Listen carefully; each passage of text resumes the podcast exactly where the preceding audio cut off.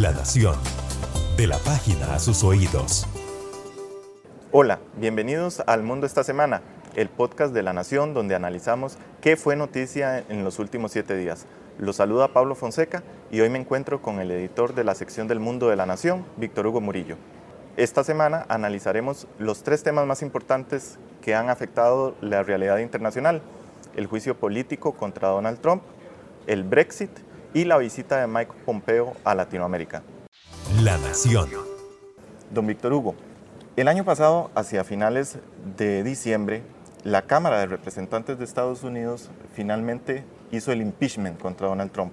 Es decir, pasó un análisis que definió que el presidente, desde el punto de vista de la Cámara de Representantes, había cometido faltas al tratar de instigar a que Ucrania realizara una investigación que afectaba a Joe Biden, un posible rival político de Donald Trump ahora que vienen las elecciones nacionales en Estados Unidos y que además había intentado obstaculizar esa investigación que estaba haciendo la Cámara de Representantes, que es dominada por los demócratas. Esa investigación ya pasó al Senado y es ahora donde vemos la otra parte de este proceso, que es el juicio propiamente en el Senado de los Estados Unidos. ¿En qué, en qué parte está? ¿En qué proceso se encuentra? Sí, esta, esta semana eh, ya comenzó, como usted lo apunta, Pablo, propiamente el juicio político en el Senado. Eh, comenzó primero con una fuerte pugna que llevó como 13 horas de discusiones eh, en el Pleno del Senado entre los republicanos y los demócratas sobre las reglas del proceso, es decir, cómo se iba a, definir el proceso, las horas de debate, los espacios para preguntas, etc. Bueno, después de un fuerte estira y encoge, que además esto eh, anticipa lo que, lo que eh, va a ser este juicio, o lo que está haciendo, los republicanos que tienen mayoría, son 53 de los 100 senadores, lograron imponer precisamente esa mayoría para dos cosas. Impedir la presentación de testigos clave de la administración que los demócratas querían llamar, ¿verdad? Eh, testigos clave, como por ejemplo eh, John Bolton, el ex asesor de seguridad nacional, y que había dicho que estaba dispuesto a declarar. Y además impidieron otro objetivo u otra meta de los demócratas, que era poder obtener documentos para presentarlos allí. Entonces ya allí los republicanos, por así decirlo, marcaron la cancha. ¿Qué se decidió entonces después de esta pugna? Bueno, que va, son tres sesiones de ocho horas cada una, de hecho ya está en eso, tres, donde, donde los demócratas tienen eh, estas tres sesiones para acusar, para presentar los cargos, los, los argumentos, e igual tiempo, tres sesiones de ocho horas tienen los republicanos para rebatir esos argumentos y acuerpar al presidente Trump. Luego hay un periodo de 16 horas para preguntas. Esto se definió así porque los demócratas, eh, perdón, los republicanos y el, eh, en consonancia con el mismo presidente Donald Trump no quieren un proceso prolongado. Ellos quieren que ojalá no pase de más de dos semanas. Y don eh, Víctor, para poner un punto de referencia, estaba leyendo que el proceso contra Andrew Johnson, el primer impeachment que se dio en Estados Unidos, duró tres meses. El proceso contra Clinton duró más o menos un mes. Y el proceso contra Trump puede durar ni dos semanas. Podría acabarse la próxima semana. Exactamente, o sea, es una estrategia concertada entre el presidente y su mayoría republicana en el Senado. Y como lo dijiste, hay dos, dos cargos específicos que está enfrentando el presidente, que es abuso de poder por las eh, gestiones que hizo ante el presidente de Ucrania y obstrucción al Congreso por no solamente intentar limitar la investigación, sino además por impedirle en muchos casos a figuras claves de la Casa Blanca ir a comparecer ante la Cámara de Representantes, ¿verdad? Entonces, en esa, en esa fase está, ¿verdad? Y, todo esto hace previsible lo que todo el mundo espera, que Trump va a ser este, absuelto y que no va a pasar nada. Pero el hecho que sea absuelto Trump al final no le garantiza salir totalmente eh, limpio del proceso en el sentido de que si hay un juicio, la manera de llevar un juicio lo más limpio posible, lo, más equitativo posible, en búsqueda de la justicia, es obtener todas las versiones de todas las partes que tienen conocimiento sobre la materia. Usted mencionaba que John Bolton incluso dijo que él estaba dispuesto a ir al Congreso a dar testimonio y el que los republicanos y sabe muchísimo del asunto. Ahora no sabemos qué va a decir en, el Congreso, pero va, a dar su declaración bajo, bajo juramento. Pero el hecho es que si uno realiza un juicio, debería tener a todos los testigos disponibles, todos los documentos disponibles. No sería para los republicanos un problema salir rápido de un juicio, pero que luego nos demos cuenta por un libro, por ejemplo, que está escribiendo John Bolton, que dijo que lo está escribiendo, de que hubo información que no permitió tomar la mejor decisión durante este proceso. ¿No es también una jugada peligrosa? Claro, pero es que ahí es donde entra un problema que la constitución de los Estados Unidos establece la figura del juicio político y como el, como el adjetivo lo dice, es político el juicio, no es un proceso judicial. O sea, el, el, Poder Judicial no tiene ninguna participación en esto y la, la, si bien es cierto, el presidente de la Corte Suprema, John Roberts, es el que preside en este caso los debates, los ordena, es como el juez que, que dirige el proceso, se dedica nada más a eso pero el Poder Judicial está ausente. Entonces, digamos que esto es un poco como una anomalía en el sentido de que por un lado existe la posibilidad de someter al presidente a juicio y eventualmente destituirlo, pero por otro lado, como apuntas, no existen todas esas garantías que sí establecería, existirían en un proceso judicial donde además habría posibilidad de, de una instancia de apelación. Aquí no, lo que decide el Senado, hasta ahí llegó, ¿verdad? No, o sea, es es una, una, especie de híbrido bastante interesante, muy propio de la Constitución de los Estados Unidos. Don Víctor, finalmente sobre este tema, usted mencionó que a Donald Trump le interesa mucho que el juicio sea rápido, en efecto, porque además quiere dar el discurso de Estado de la Nación a, finales, a principios de febrero sin este juicio político encima. Pero a los, a los demócratas también les sirve, porque ahí tienen a dos precandidatos demócratas, que es Warren, la senadora, y Sanders también el senador, que no están haciendo campaña, pese a que ya vienen las primarias en Iowa, porque tienen que estar ahí en un juicio político que además, muy curiosamente, estaba leyendo yo que lo único que tienen derecho durante todas estas horas de discusión es a tomar agua y a tomar leche, porque leche sí se permite, pero no se permite ni siquiera el café y no se les permite ni tomar, ni, ni tener celular, lógicamente, ni tener ni siquiera confites. Entonces, a los hay demócratas a los que también les sirve en realidad este, que el juicio político sea lo más rápido posible, ¿no? Sí, porque en cierta forma es casi como un proceso tortuoso, como cuando hay un cónclave en el Vaticano. Sí, están casi encerrados. Exactamente. Muy bien. Sí, sí. Hoy queremos presentarle nuestro boletín El Explicador, donde encontrará las noticias fáciles de entender. Si desea recibir el boletín directamente en su correo electrónico, regístrese en esta dirección bit.ly slash boletinesln. Don Víctor, después de tres años y medio, un referendo, mucha polémica, eh, la cabeza de dos primeros ministros, ya finalmente el Reino Unido va camino a desligarse de la Unión Europea. ¿Qué pasó esta semana en este tema?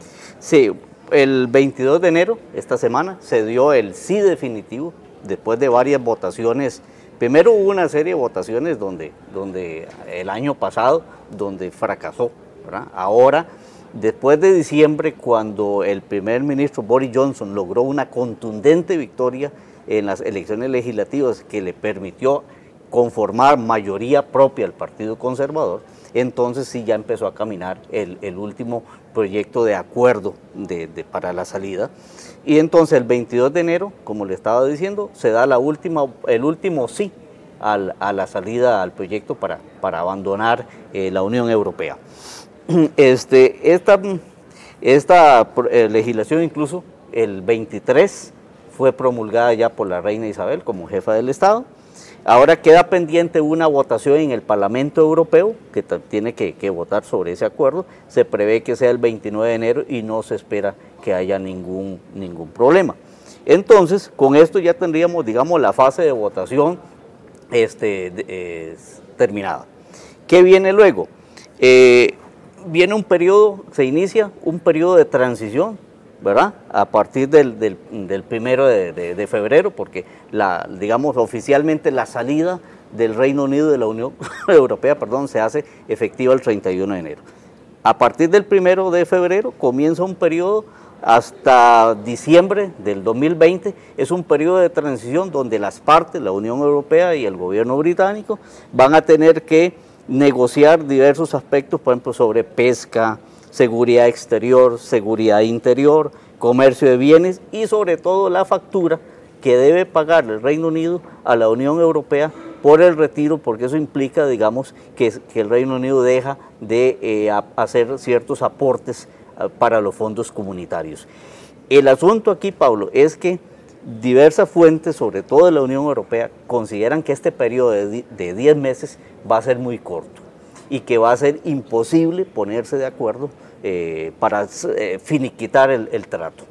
Eh, el primer ministro Boris Johnson no, no quiere ampliar esto. Él quiere, él está contundente en que cerrado de diciembre del 2020 se acabó el asunto. Es su promesa. Es su promesa, pero va a estar bien difícil. Ahora, es muy interesante porque todo esto, como lo dijiste, ha implicado que la, eh, salirse, de, por ejemplo, de un bloque como la Unión Europea no es tan fácil como posiblemente muchos votantes lo creyeron cuando en aquel junio del 2016 fueron al, al referendo. ¿verdad? O sea, no es tan fácil porque hay una serie de compromisos, eh, hay una serie de instituciones que se intercalan allí, entonces la cosa no es como así como votamos hoy y ya mañana estamos fuera de la Unión Europea. Y, eso... Perdón, no, y hay otro punto muy importante, que se arregla el tema de la salida del Reino Unido de la Unión Europea, pero quedan divisiones internas en el sentido de que Escocia, Irlanda y Gales dicen tener una mayoría de población que quiere estar dentro de la Unión Europea, entonces están promoviendo referendos independentistas dentro del Reino Unido. Claro, sobre todo Escocia. Escocia dijo, bueno, cuando, cuando hubo en el 2014 aquel referendo en que los escoceses votaron en favor de mantenerse en el Reino Unido, dijeron, bueno, nosotros votamos porque nos dijeron, si se van, si, si rompen con el Reino Unido, quedan fuera de la Unión Europea. El, reclamo de los escoceses, bueno, eh, en el referendo este eh, del 2016 eh, sobre, el, sobre el Brexit, nosotros votamos a favor de permanecer en el Brexit y ahora nos quieren sacar. Boris Johnson, lógicamente, dice que él no apoya estos referendos y, y, que no van a tener lugar. ¿Usted cuál cree que es realmente el futuro de estas propuestas para que el Reino Unido se, se, divida y cada uno agarre por su lado. Por lo menos en el caso de, de, la lucha de los nacionalistas escoceses, creo que ese va a ser un problema bastante fuerte porque tengo yo la impresión de que la aspiración eh, independentista de los escoceses es fuerte y ellos se van a agarrar mucho a la idea, bueno, nosotros queremos que nos mantengan las ventajas de ser parte del bloque de, la Unión Europea, que son ventajas eh, que tienen que ver con libre tránsito, libre comercio y una serie de, condiciones. ¿verdad?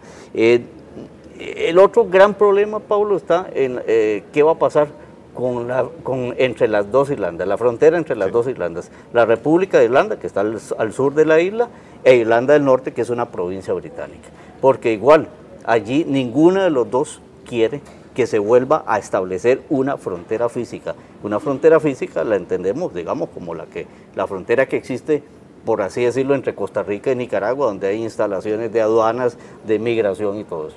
Ellos no quieren volver a eso. Y hay que recordar que es muy importante para ellos porque ellos tienen un pasado muy violento de, enfrentamiento, de división entre Irlanda del Norte, Irlanda, la República de Irlanda, católicos, protestantes, y precisamente el que haya habido una frontera blanda ha mm. permitido una mayor integración social entre los irlandeses. Claro, y por eso es la resistencia a volver a un estado, a un statu quo que ellos ya consideraban superado y que de pronto con esto del Brexit pues, se activan las alarmas. ¿verdad? La Nación. Mike Pompeo inició durante esta semana una visita a Latinoamérica que lo llevó a Colombia, Costa Rica y Jamaica. Hace días, don Víctor, no teníamos a un representante del gobierno estadounidense de tan alto rango. Había venido Barack Obama, pero eso fue en el 2013. Ah, en su momento vino Hillary Clinton, pero eso fue en el 2010, hace mucho, mucho tiempo. Y Costa Rica es un aliado estadounidense y bueno, es importante este tipo de, visitas. ¿Cuál fue el mensaje principal de Mike Pompeo? Que fue el mensaje que no solamente vino a llevar a, Costa Rica, que vino a traer a Costa Rica, sino que también fue el mensaje muy parecido que llevó a Colombia y que llevó a Jamaica. Sí, dos cosas, Pablo. Eh, bueno, evidentemente la presencia de un funcionario de este rango, pues no es casual y, ya por sí tiene un mensaje muy claro. Dos cosas. Vino aquí a reiterar, aquí y a los otros dos países, eh, la censura a los regímenes, a los gobiernos de Nicaragua y Venezuela, haciendo fuertes llamados a, elecciones libres, a democratización.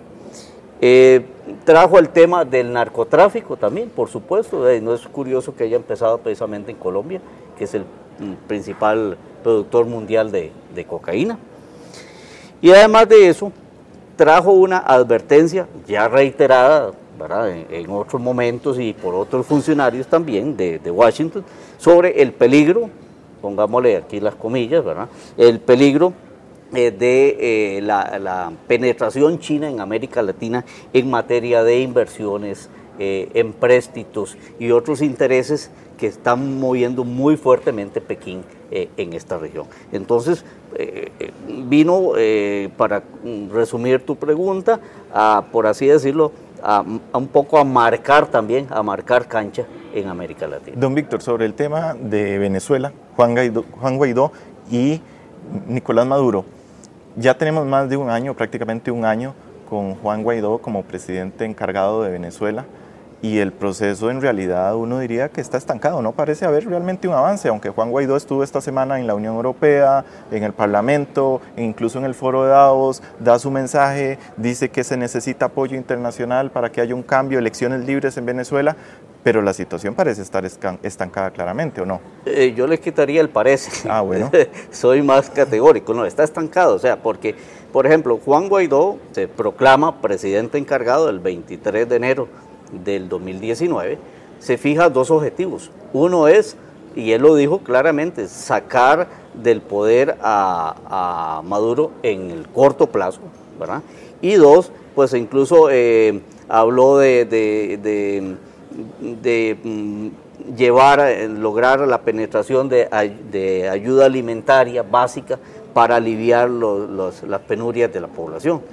Bueno, ninguna de las dos cosas, ni siquiera este último objetivo, que podríamos llamarlo un objetivo táctico, lo, logró, y el otro mucho menos. Y en estos momentos, pues, este, eh, su capacidad, digamos, de, de, movilización se ha visto disminuida porque de aquellas eh, manifestaciones donde él lograba congregar miles de personas en Caracas y otras ciudades, los últimos llamados han sido muy raquíticos, las últimas concentraciones han sido muy débiles. Eh, incluso en, dentro de la misma oposición de Venezuela, pues él tiene, eh, hay divisiones y hay recelos. Eh, precisamente uno de los problemas que enfrenta la oposición en Venezuela es precisamente la división y el gobierno de Maduro ha tratado de manipular eso, por ejemplo. Así le quitan el campo a eh, principio de año, ¿verdad? Eh, eh, exactamente, impulsando la candidatura de Luis Parra, ¿verdad? Y, pues aquel situación un poco rocambolesca de que no le permitían a Guaidó entrar y él iba a saltarse la, la, verja de entrar al, edificio legislativo. Pero bueno, el, régimen trata también de, de explotar esas, esas divisiones y el gran problema, digamos, que ha enfrentado la, la, oposición en Venezuela es plantear un bloque sólido. O sea, hay diferentes figuras y han ensayado con diferentes figuras en determinados momentos sin lograr eso. Por ejemplo, antes estuvo Enrique Capriles, por ejemplo, ¿verdad? Ahora Juan Guaidó. Eh, pero en fin, es, es una situación eh, claramente en, la cual hasta el momento eh, de, pues Guaidó no ha podido cumplir las propias expectativas y los, próximos, los propios anuncios que él hizo. Don Víctor, una situación parecida pero diferente tenemos en Nicaragua. Tenemos un, autócrata como Daniel Ortega eh, al frente de Nicaragua. También a Estados Unidos le interesa hacer un cambio de régimen por ahí. Tenemos protestas que nacieron hace más o menos dos años, pero que no llevan tampoco a ningún cambio positivo para la democracia en Nicaragua. Y Estados Unidos viene con el mismo discurso de que se necesita un cambio, de que analizan necesariamente si van a hacer o no van a hacer sanciones económicas, pero Nicaragua sigue igual, ¿o no?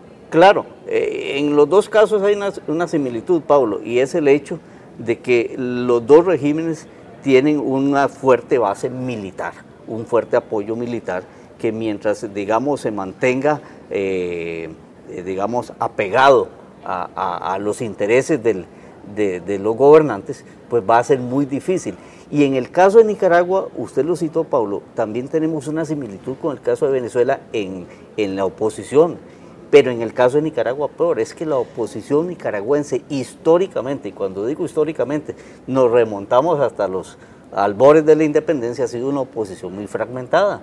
Y los diferentes eh, gobernantes nicaragüenses han jugado con eso para eh, aplicar aquella máxima política de divide y vencerás, y lo han logrado mucho. O sea, en los tiempos de la dictadura somocista, de la dinastía somocista, pues Somoza jugaba con la oposición comprándolos, dándoles puestos políticos, reprimiéndolos, ¿verdad? Eh, se hablaba eh, en cierta forma en, tragicómica de las, de las tres P, ¿verdad? palo para el dudoso, plomo para el enemigo y plata para el amigo, decían, ¿verdad?